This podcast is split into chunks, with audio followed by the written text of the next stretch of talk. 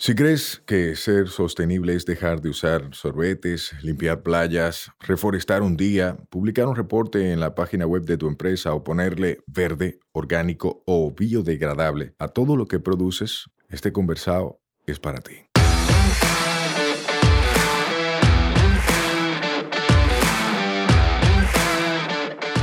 Hola, soy Sayuris Bonet, el motorcito detrás de la empresa Una Vaina Verde. Y hoy vamos a tener un conversado sostenible.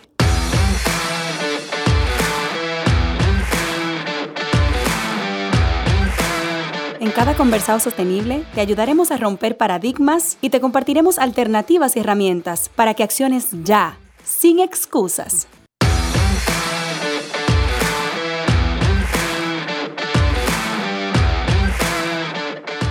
Hola, hola hermosa familia verde. Llegamos a un nuevo martes y con él a un nuevo conversado sostenible. Hoy tengo en cabina a una amiga que es Albeni. Digo que es una amiga porque este no es un conversado típico en el que yo traigo un invitado para hablar sobre un tema. No, aquí traigo a una amiga que yo quiero que de ella misma salgan vainas que yo sé que muchos de nosotros podemos aprender sobre la inclusión y sobre una capacidad diferente de la que ella va a hablar. ¿Cómo tú estás, Albeni? Muy bien. Bienvenida. Gracias. A mí me encantaría que la gente empezara conociéndote un ching a ti. ¿Quién tú eres? ¿Qué estudiaste? Vainas que a ti te interesa que la gente conozca. Bueno, eh, para los que no me conocen, mi nombre es Albeni. Eh, yo estudié publicidad, pero me dedico mayormente a organización de eventos. Tengo mi propio proyecto que se llama Emotive Eventos. Em, estoy muy emotiva, o sea, literal.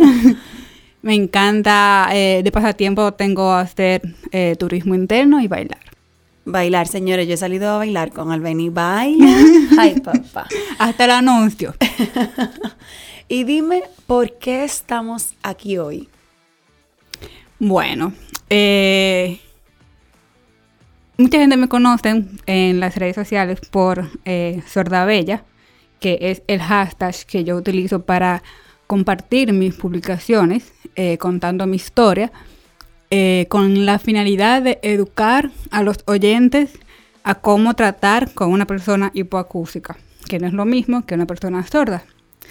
Y también para que personas hipoacústicas como yo sepan eh, vivir, convivir con esa condición sin tener complejos. Me encanta. Señores, miren, si ustedes no conocen al Benny, yo les recomiendo que ahora mismo, como tú es Spotify, Apple Podcast o la plataforma que tú estás utilizando, tú puedes seguir escuchando mientras tú estás en tus redes sociales y buscas su usuario. ¿Cuál es tu usuario? Ah, eh, arroba albeni con B larga y con Y rostario.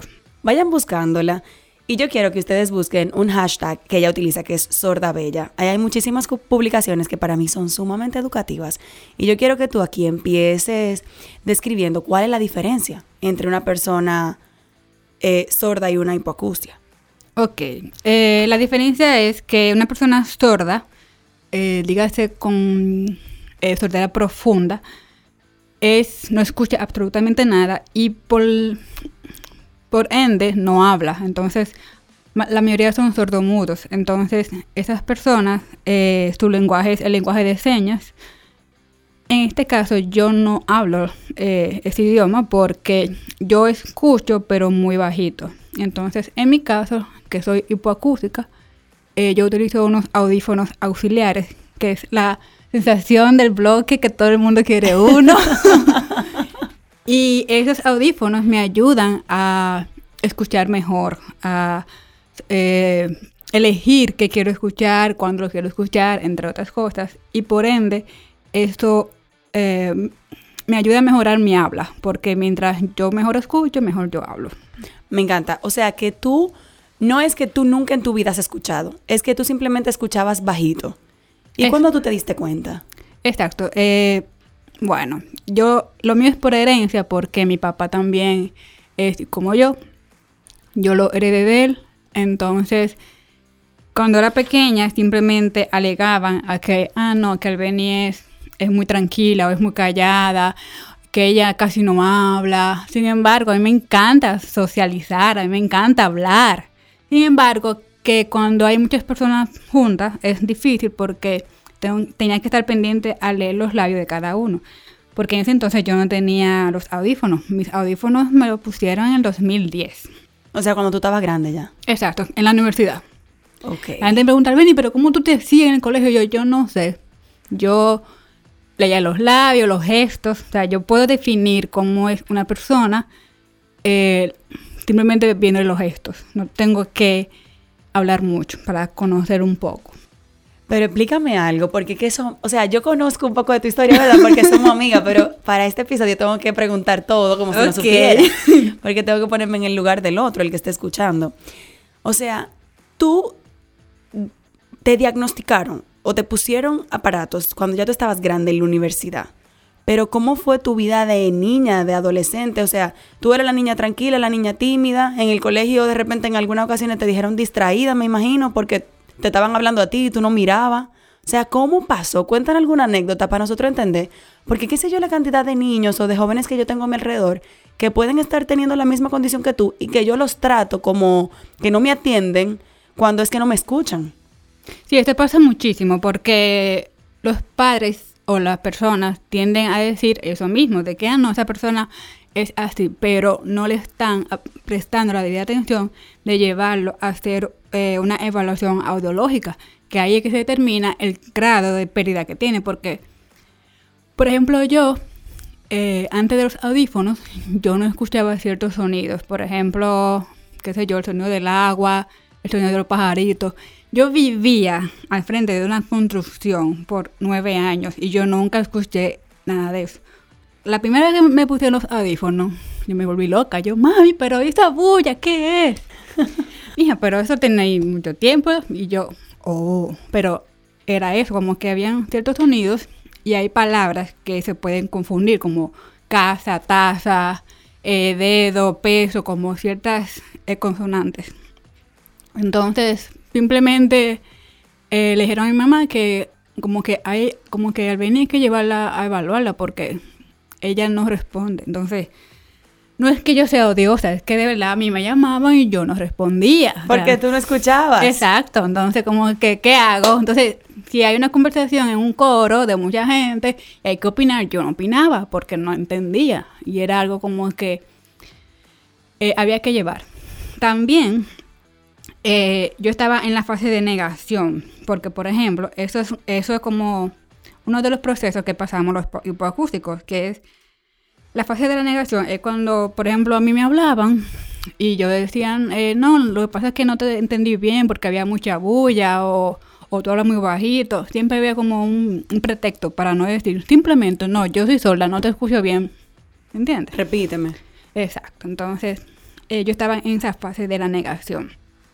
Después de que me diagnosticaron, que ya fue en la universidad, em, después entra la fase de la adaptación, donde cuando te colocan los audífonos, hasta un pincho que se cae molesta.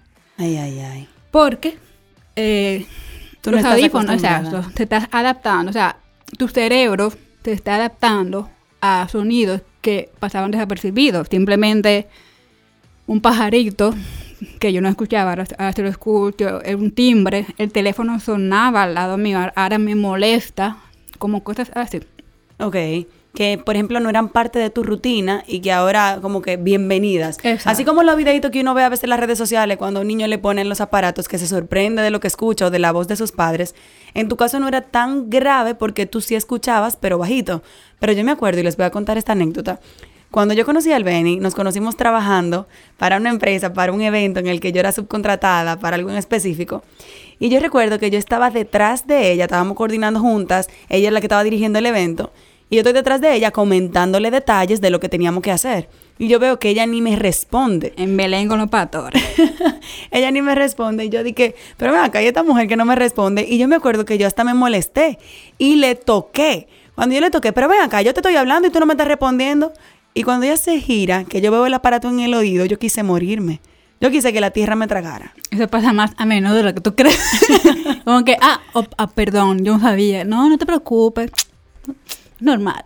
Y tú no te sientes mal, o sea, sentimentalmente, ¿qué siente una persona con hipoacusia cuando es tratada como si no tuviera esa condición o cuando la gente simplemente no le importa, que tiene que que actuar diferente, que hablar despacio, que vocalizar, no sé. O sea, cuéntame tú a nivel sentimental, a nivel emotivo como tu empresa. bueno, en verdad todos pasamos por la parte de que la autoestima baja, o sea, uno se siente como que, como que no, no encaja o como que no quiere como hablar, porque también la voz de los hipoacústicos siempre son como raras. A mí no me gusta hablar mucho en público, pero con el tiempo me ha tocado. Qué bueno y qué bueno que hablas, porque todo lo que tienes que decir lo tiene que escuchar el mundo entero. Entonces, eh, emocionalmente me afectaba esto. Eh, con mis, a mí que me gusta conocer gente nueva, no sabía cómo iba a ser para esa persona. También, obviamente, con las parejas, como que no sé si iba a lidiar con eso. Y sin embargo, todas mis parejas eh, me cuidan el, audífono más que yo, porque saben lo importante que es para mí. Eh, aprenden a leer los labios. O sea, todo el mundo que se rodea conmigo o aprende o aprende, ¿verdad, sí. ¿Verdad que sí? Sí, sí, sí.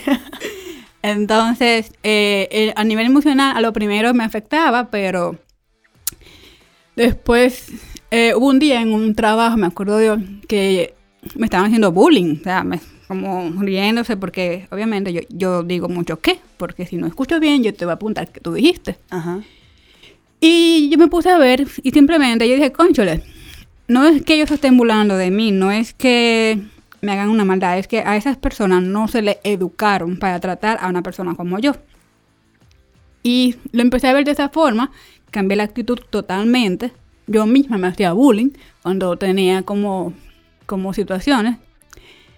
Y ahí fue que empecé a hacer las publicaciones en Instagram de, de mi diario vivir con mi condición para que no tuvieran como ese, ese tabú conmigo. O sea, si a mí me ven y me preguntan sobre ese tema, yo con todo el gusto le hablo, le explico y lo oriento de, qué, de qué hacer, qué no hacer. Y así, entonces ya ya esto a mí no me afecta para nada, como que ya conviví con esto y gracias a Dios he ayudado a muchas personas como yo eh, con mi testimonio. Qué bueno, la verdad sí, yo veo que a veces tú compartes así gente que te escribe, que no sabía o no lo quería decir, pero que tampoco escucha bien y que luego con lo aparato y que qué aparato tú les recomiendas y que esto y que lo otro. Y qué bueno es tener referentes. Incluso por eso te invité a este episodio, porque la gente cree que la sostenibilidad es solo aspectos ambientales, que solo hay que hablar de emisiones, que solo hay que hablar de agua, de tierra. Yo misma pensaba eso. Sí y no. La sostenibilidad es integral, la sostenibilidad es de triple impacto. Y hay un impacto de esas tres patitas, de esos tres enfoques, que es el social, que a mucha gente se le olvida. Y de ese enfoque social, recuerden que la sostenibilidad tiene el aspecto económico, el ambiental y el social. Y de ese aspecto social, mucha gente se olvida de la parte de inclusión, que suena nada más muy lindo en una política de una empresa, pero que cómo se practica. Tú contratas a una persona con capacidades motrices limitadas para tener una cuota y para que te den un sello, o realmente tú creas condiciones para que esa gente trabaje y pueda crecer dentro de tu empresa, dentro de tu empresa.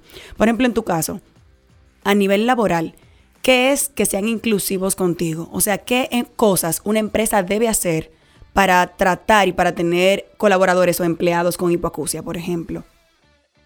Bueno, em, uno de mis sueños es hacer charlas para empresas, para oyentes, por eso mismo, porque es que nadie le enseña a las personas de cómo deben hablar. Por ejemplo, a una persona hipoacústica, tú no puedes vocearle de una esquina a otra. O sea, no te va a escuchar. Simplemente tú vas, te diriges a donde ella, la tocas y deja que se voltee para que la mires de frente. Porque la mayoría, no todos, pero la mayoría leemos los labios. Entonces esto es como un mecanismo de defensa a la hora de comunicarnos. Em, con el tema de la pandemia, obviamente a muchos nos afectó la parte de la mascarilla porque llega un punto en que tú te aíslas porque tú quieres conversar, pero no te puedes quitar la mascarilla porque hay que cuidar del COVID. Pero entonces, pero sí, era, era un tema. Ya gracias a Dios quitaron eso. pero yo recuerdo que eh, yo, yo que trabajo en eventos, entonces tengo el tema de la mascarilla, el tema de la música alta, porque en las bodas siempre hay música alta, el tema de que hay que resolver entonces, yo lo que hago es que yo eh, le digo a mis suplidores y a mi personal, mira, yo soy así, tengo que leerte los labios, no me hable de lejos, por favor. Y poco a poco los voy educando, porque ninguna empresa lo hace. O sea, en los trabajos que he estado, gracias a Dios, solamente uno, me acuerdo yo, mi primer trabajo, ellos nunca supieron que yo era acústica. Nadie. Incluso, me acuerdo un día como hoy que en, hora de almuerzo, la pila se me acabó.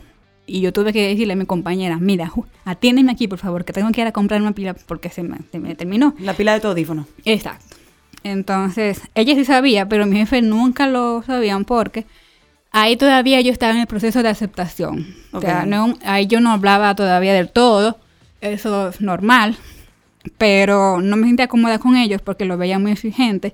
Aparte de que mi puesto era atender llamadas, entonces, ¿cómo ellos me iban a contratar si yo no escuchaba, entre comillas?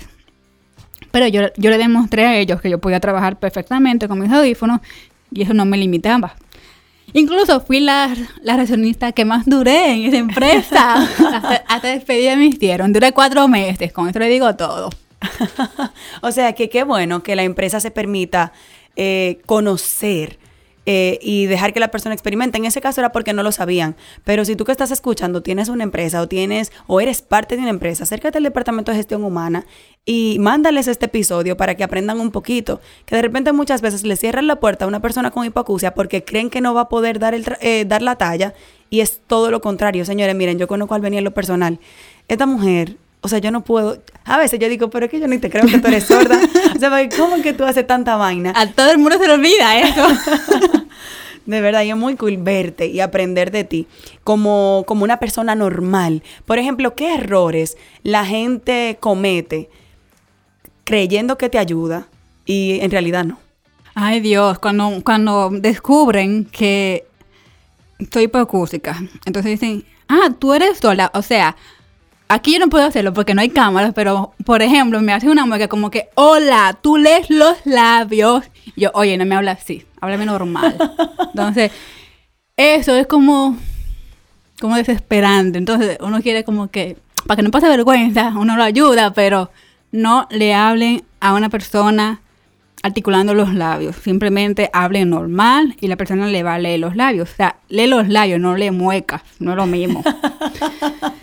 Entonces, eso pasa muy a menudo. Desde que descubren que, que sea así, me dicen eso, o, o mira, tú eres la que me va a enseñar a leer, eh, eh, la, perdón, la, la, lengua de señas.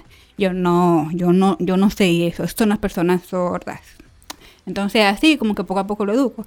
Pero eh, en el ámbito laboral, gracias a Dios, a mí después de esa experiencia, todo el mundo me respeta, me ayuda Incluso aprenden de mí porque cuando le llega a otra persona que tenga la misma condición, ya saben cómo lidiar con eso. Y me dice, ah, mira, Benny, aquí hay una nueva eh, que tiene la misma condición que tú, que sí yo, que... Y ya saben cómo tratarla. Qué chulo. O sea, que tú has sido referencia en los sitios donde estás, hasta con tu círculo de amigos. Algo que a mí me sorprendió muchísimo al principio, al venir, te lo confieso, es que tú bailas y tú bailas bien, con ritmo. Y yo decía, pero ¿cómo es que esta Jeva siendo sorda tiene tan buen ritmo? Primero, primer error mío, porque no era sorda. Y yo pensaba como que los aparatos te molestaban con esa música tan alta, por ejemplo, en una disco, en un bar, y tú bailas. Sí, de hecho yo lo apago. Cuando yo estoy en la discoteca yo lo apago, porque en los, audífonos son como una especie de, micrófono en el oído. Entonces, en los conciertos y en las discotecas yo lo apago porque ya de por sí es mucho ruido para un oyente, entonces para nosotros más. Entonces, eh, sí, eso es algo que ni yo misma entiendo, pero eh, según yo busco en Google, me dicen que las personas hipoacústicas como yo somos mucho de sentir. Entonces, eh, sentimos mucho lo que es eh, la, vibración del sonido. Entonces, a partir de ahí tenemos un buen ritmo. No sé ah. todos, pero a mí me encanta bailar. Todo el mundo me conoce y realmente a mí me encanta bailar, bailo bien y lo disfruto muchísimo. O sea, yo soy de la que uso el baile como terapia, independientemente con o sin audífonos. Qué chulería. Y dime qué desventajas te ha representado a ti en la vida tener hipoacusia. Que tú dices, mira, en este momento yo hubiese querido no tener esta vaina. Bueno. Bueno, eh, cuando aprendí a manejar, uno de mis miedos era, eh, yo no sé nada de carro, yo nada más manejo y ya. Entonces, si tenía el famoso ruidito, yo no me iba a dar cuenta. De por sí todavía, eh, yo le doy mi carro a, a, mi hermano o a mi pareja para que lo revisen, porque si tienen un ruido, yo no lo escucho. Por más audífono que tenga, como que no. Este es uno de, de mis miedos. Um, otro que me llega a la cabeza. Ay, no recuerdo ahora mismo. Pero es válido, o sea, ese de, de manejar es muy válido, porque yo me imagino tú con tu carro queriendo ser autosuficiente y que de repente, coño, esta vaina puede estar sonando. Ups, perdón por la palabra. Esto puede estar sonando y yo no lo estoy escuchando. Entonces, como que te auxilias de los demás que sí son oyentes. Eso te hace sentir menos, te hace sentir como que tú necesitas de la gente o al final para ti es como No, pedir mismo- ayuda y ya. Eso mismo, o sea, ya yo sé demasiado en esta vida, yo, yo no sabía de carro también, o sea, eso, eso para mí es como una cosita, pero no me limita. Sí, ahora me acordé eh, cuando, por ejemplo, voy a la playa o a, la piscina o algo, yo no puedo usar los audífonos en el, en el agua porque no se pueden mojar. Entonces, eh, me los quito. Eh, entonces, si estamos en un coro y eso, eh, tengo que leer los labios de todo el mundo. Eso, eso es muy cansón. Cuando hay que leer muchos labios. Eso como... Cuando llego a mi casa, yo cansada, pero mentalmente, porque hay que, hay que leer, hay que mover mucho. Como cuando uno de repente está hablando en otro idioma que no es el de uno, que uno como que se cansa de tanto traducir. Exacto. Entonces, es un poco cansón. Y hay veces... Ah, entonces después de usar... Después de usar el... Después de estar en la piscina, tengo que durar un tiempo para usarlo porque tengo que esperar a que mi cabello se seque porque no, eh, no puedo. Entonces, tengo que tener un traductor. Eso, eso sí me pasa mucho. Que cuando estoy con mi amiga, con mi pareja, ellos me traducen qué dicen. Eso es quizás un poco, pero no, yo simplemente me aíslo un poco, me tranquilizo, espero que se seque un poco y sigo adelante. Ok. ¿Y qué ventajas tiene ser hipoacústica? O que pueden mandar a callar a la gente y no se dan cuenta. Porque simplemente apago los au- audífonos y la gente comienza a hablar y hablar y hablar. Y yo en con los patores porque hay gente que molesta hablando. Entonces, esto es una ventaja. O sea, yo elijo qué escuchar y qué no. Eh, Eso es una chulería, ¿viste? Porque yo quisiera poner mute a varias gente y no puedo. Gracias. Entonces, esa parte es buena. También compartí hace, hace poco una situación que pasa mucho. El, el taladro del vecino. O cuando tienen un musicón. Eh, hay unos niños que, que no se callan, que, yo, lloran mucho. Entonces, me quiero concentrar en el trabajo y simplemente me desconecto. Esa es una ventaja envidiable que todo el mundo quisiera estar en silencio a veces. O sea, yo disfruto del silencio. Qué chulo. Yo también quisiera como apagar todo lo que me rodea. Si tú supieras que antes yo tenía un problema serio para dormir porque yo era muy productiva de noche. Y yo prefería trabajar de noche porque como que el silencio me ayudaba muchísimo en la concentración. Obviamente Sí. ya corregí eso porque no podemos tener ese relajo. Pero qué chulo que tú durante cualquier momento del día puedes decidir tener ese silencio, que en lo, lo tercero se apaga. Sí. Qué ápero. ¿Verdad? Sí. Queda, pero, y Albeni, ¿qué tips tú le darías, por ejemplo, a padres de niños que, o qué cosas tú recomiendas que ellos chequen en los niños para saber si pueden o no tener hipoacusia, dónde tienen que ir, qué tienen que hacer, en base a tu experiencia? Que tú dices, mira, si mi mamá y mi papá se hubiesen dado cuenta de esto, yo no hubiese tenido que durar tanto tiempo sin escuchar bien. Bueno, eh, lo primero es llevarlo a un otorrino para que lo evalúen. Ellos le hacen, eh, le hacen muchas evaluaciones. eh, se me olvidó el nombre ahora mismo, pero eh, le hacen las evaluaciones porque que no solamente de no escuchar nada, es escuchar poco. Entonces, quizás puede escuchar algunos ruidos, pero pueden confundir palabras, como dije anteriormente, casa, taza, beso, peso, cosas así. Entonces, eh, eh, para los padres es más difícil aceptar que su hijo tiene una condición. Eso es también otro proceso, el cual no he pasado, pero me lo imagino, porque eh, conozco amigos que, que me, me escriben, mira, eh, el hijo de un amigo tiene ese, problema, que tú le recomiendas? Y yo, llévenlo a un otorrino para que lo evalúe y que sea a tiempo y que no den de larga, porque mientras más de larga le dan a los niños, más problemas van a tener a la hora de hablar, porque si no escucha bien, no va a hablar bien y por ende le van a hacer bullying, lamentablemente, en el colegio. A mí me hacían mucho bullying, a mí me decían la muda, me acuerdo yo. Qué cruel, ¿eh? Qué cruel. Los niños pueden ser muy crueles y eso viene con su crianza. Exacto. Entonces, eh, en esa parte ayudarían a los niños para que sepan lidiar con esto, porque si saben manejar la situación desde pequeño, no van a tener este complejo que yo tenía incluso. Pero la idea es detectarlo a tiempo. Si se detecta a tiempo, ya el niño va a poder hablar, va a tener autoestima, se va a poder desenvolver. Porque me acuerdo una vez, eh, un joven de Argentina me escribió y me dijo que, que tenía ese, ese diagnóstico, que él no le gustaba hacer así. Incluso él no iba a clases porque no quería usar audífonos.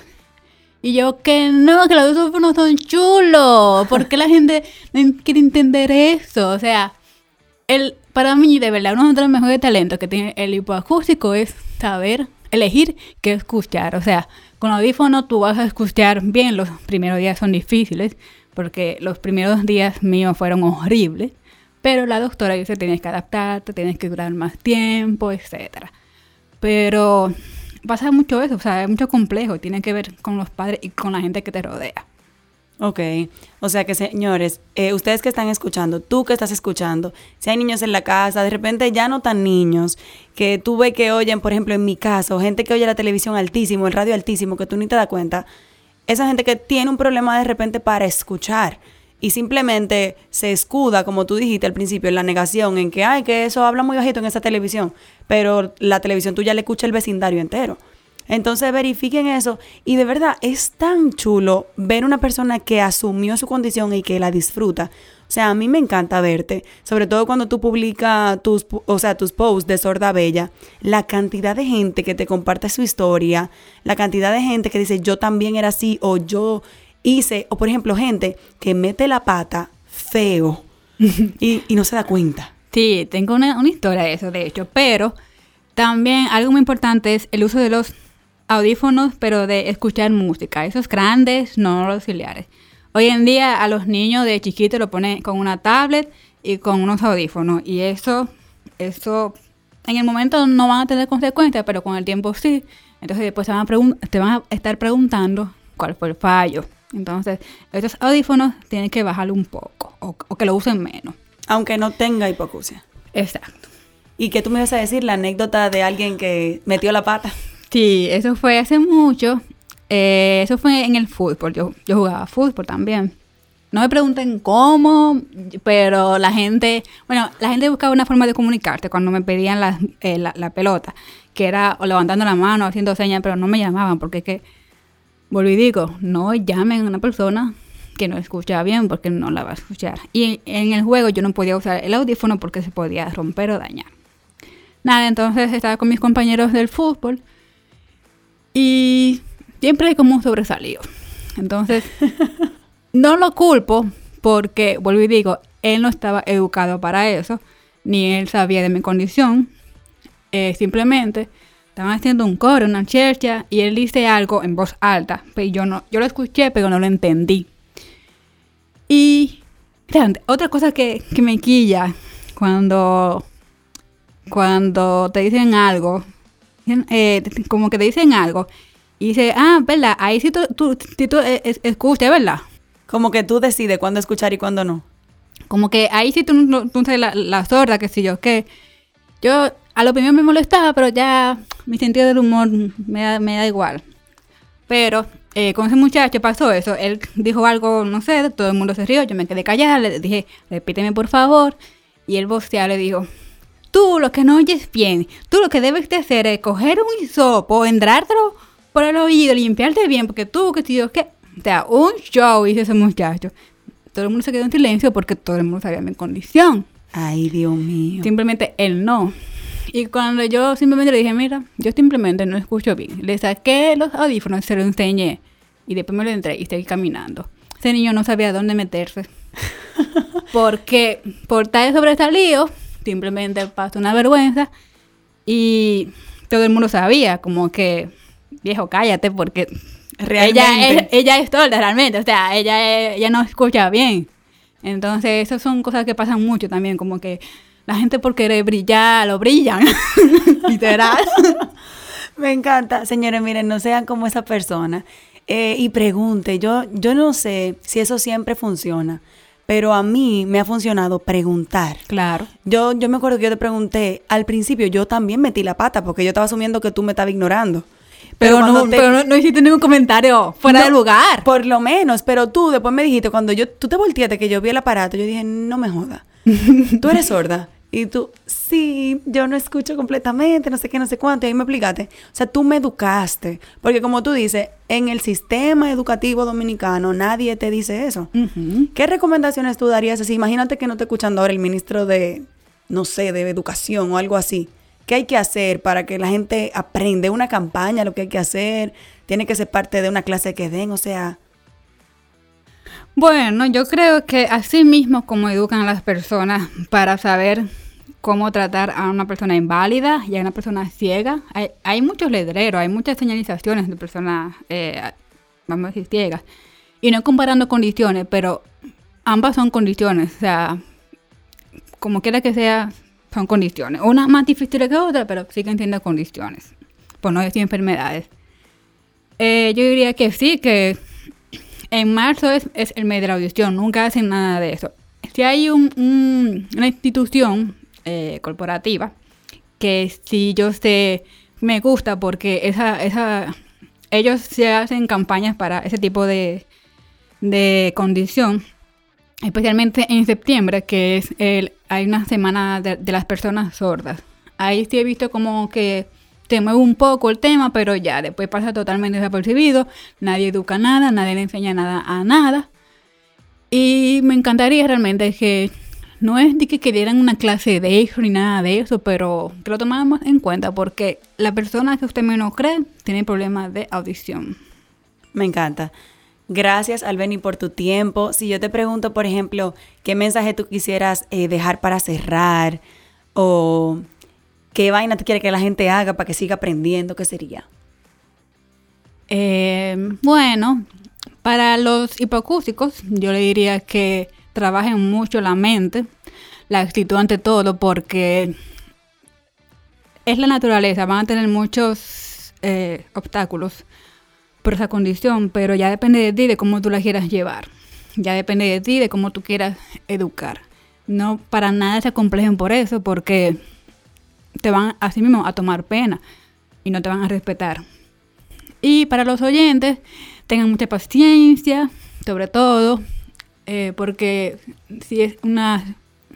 Está, en- nuestro lugar, que hay que repetir las cosas, va a hablar cl- claro, eh, es un tema de paciencia, sobre todo. Entonces, eh, nada, eso. Paciencia. Eh, paciencia. Y hablen de frente, yo diría. Porque mucha gente sigue todavía hablando de lado, de, de espalda. O sea, cuando tú estás de espalda, cuando tú estás de lado, hablen de frente. Gracias. Y hablen normal, de verdad. Al venir me ha echado varios boches a mí. Porque yo intento hablar de que más lento o más vocalizado para ella. Y ella me dice, Sayuri, ¿qué te pasa? O, o al oído, yo, Sayuri, de frente, por favor. Ajá, yo me quiero, exacto. Si hay música alta, por ejemplo, me le pegó al oído, dije, para que ella me oiga más. Y ella es al frente, que es leyéndote los labios. Venga acá, yo no quiero dejar que el episodio se acabe sin que tú cuentes, como mujer, ¿qué piensan los hombres cada vez que tú le estás mirando la boca? Oh, eso crea una confusión muy grande porque todo el mundo sabe que cuando tú miras a una persona a la boca, tú quieres como besarlo, que sé yo, que como esa, esa puya, ¿verdad? Pero no, mis amores, yo siempre lo freno, yo, eh, yo estoy leyendo los labios, eh, cualquier cosa. Claro, si la persona me interesa, no hay problema, no hay problema. Pero yo aclaro esa, esa parte porque hay que frenarlo, ¿verdad? ¿Entienden un mal mensaje? Eso, eso es parte de la educación en los hombres. Yo leo los labios, no, no te confundas, sorry. Gracias de verdad por este tiempo. Eh, yo espero que la gente que esté escuchando haya aprendido. Yo he aprendido mucho, aunque ya me he leído todos tus todas tus publicaciones de la sorda bella. Busquen el usuario en Instagram, repite tu usuario para que se contacten contigo. Eh, mi usuario es Albeni Rosario con B larga y con Y o el hashtag Bella. Ya ustedes saben, señores, gracias. A ti por invitarme. Gracias por escuchar este episodio y gracias por querer aprender de la sostenibilidad de una forma integral. Recuerden que, que son tres aspectos, ambiental, social y económico. Bye bye. Nos escuchamos la próxima semana. Recuerda que esta vaina es todos los martes. Mientras tanto, nos vemos en las redes arroba sayurisbonet y arroba una vaina verde. Bye bye. Este podcast se graba en nuestra casa, M33.